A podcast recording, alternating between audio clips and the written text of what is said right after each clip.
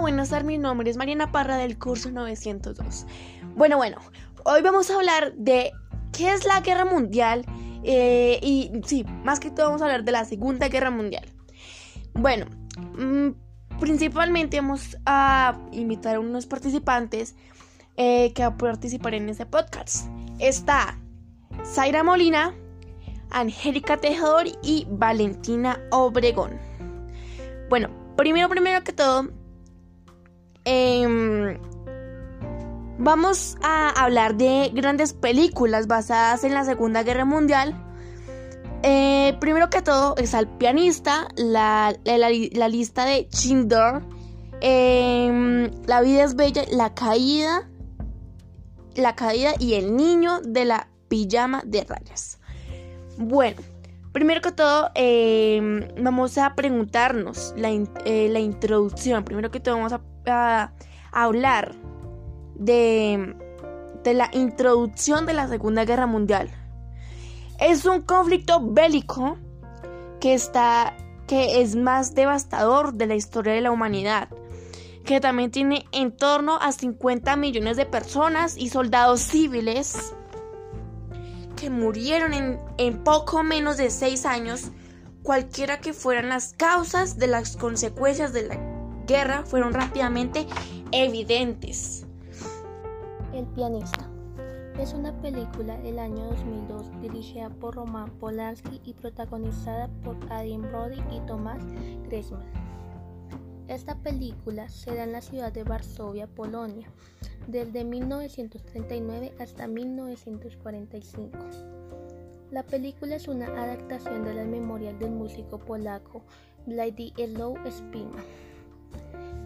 Esta película trata sobre un pianista llamado Władysław Spilman.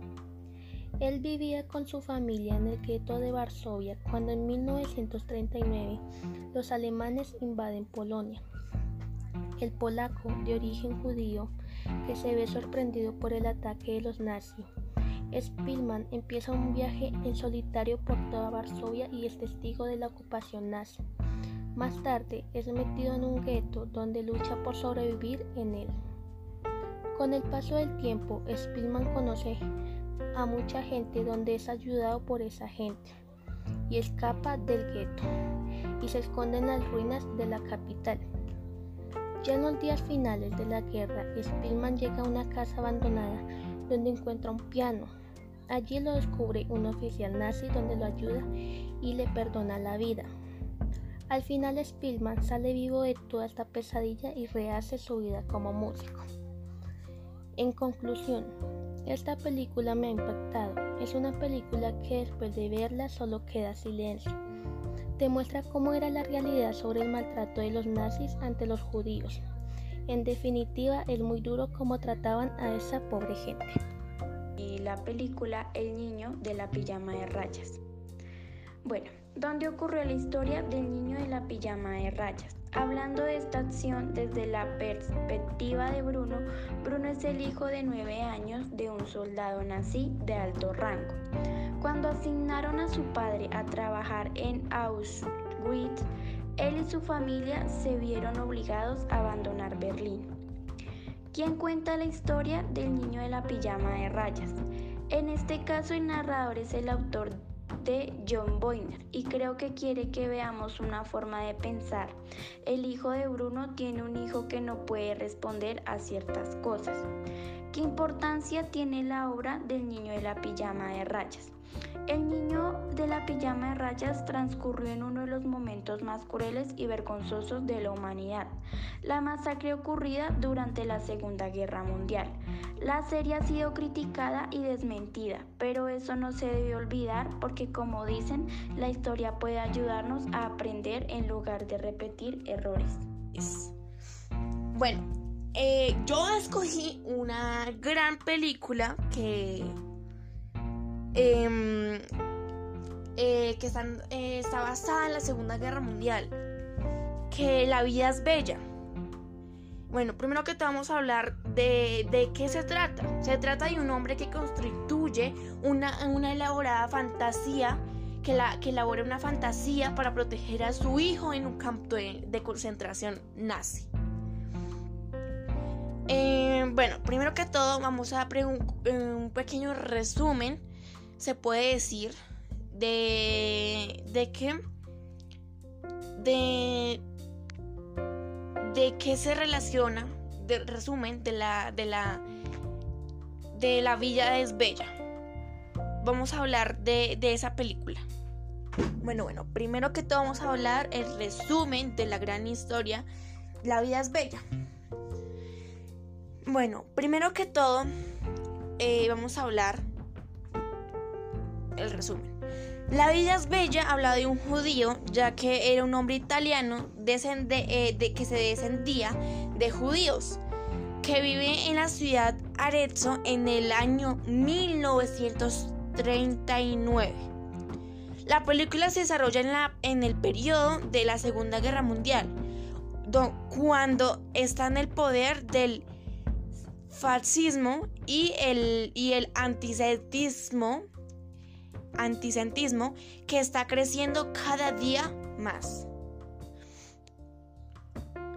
Eh, bueno, se trata, ya, ya sabemos que se trata de un judío, ¿cierto? Entonces ahora vamos a seguir con el resumen.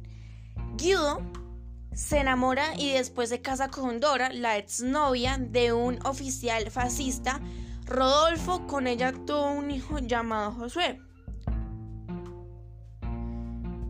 Dora, em, que no fue llamada a subirse del tren que, conduce al, campo, se introduce voluntariamente en él con lo que todavía la familia acabara al dicho campo. Podemos como apreciar las la, diferencias entre el modo de la vida de los italianos y también católicos y de los descendentes del descendente judía o aquellos que apoyaban los derechos de los últimos. Luego, la felicidad de esta familia dura poco porque Guido, su tío y Josué son deportados a un campo de concentración nazi. Allí, Guido hace crecer a su hijo, Josué, que es, todo se trata de un juego en el que solo ganará si no se deja ver por los gruñones, o sea, los guardias alemanes.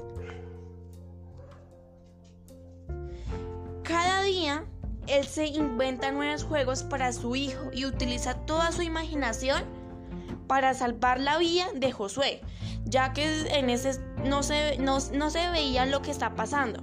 El niño tentado por el ataque que según su padre se, llevará a cabo al ganador. No solo vive el holocausto, sino como también era como un juego, sin darse cuenta de las, de las barbaridades que ocurrían alrededor. Todo ello gracias al ingenio de Guido. La película que escogí es la lista de Schindler. Esta película surgió en Cracovia, Polonia, durante 72 días en el año 1993. Trata de un empresario alemán, Oskar Schindler, miembro del partido nazi. Pone en marcha un elaborado, costoso y arriesgado plan para salvar a más de mil judíos del holocausto. Se estrenó el 30 de noviembre de 1993. El director fue Steven Spielberg y la música fue compuesta por John Williams. En 1939, Schindler adquirió una fábrica de menaje esmaltado en Cracovia, en la que empleó a unos 1.750 trabajadores, de los cuales unos 1.000 eran judíos. Gracias a sus contactos, pudo proteger a sus trabajadores de la deportación y la muerte. Algunos de los actores fueron Ben Kingsley, Liam Neeson y Ralph Fiennes. La lista de Schindler es una película que elegí por su historia más que su técnica productiva. Me llama la atención expresamente cómo la propia película te va contrapunteando de un plano a otro. Gracias por su atención, muchísimas gracias, hasta luego.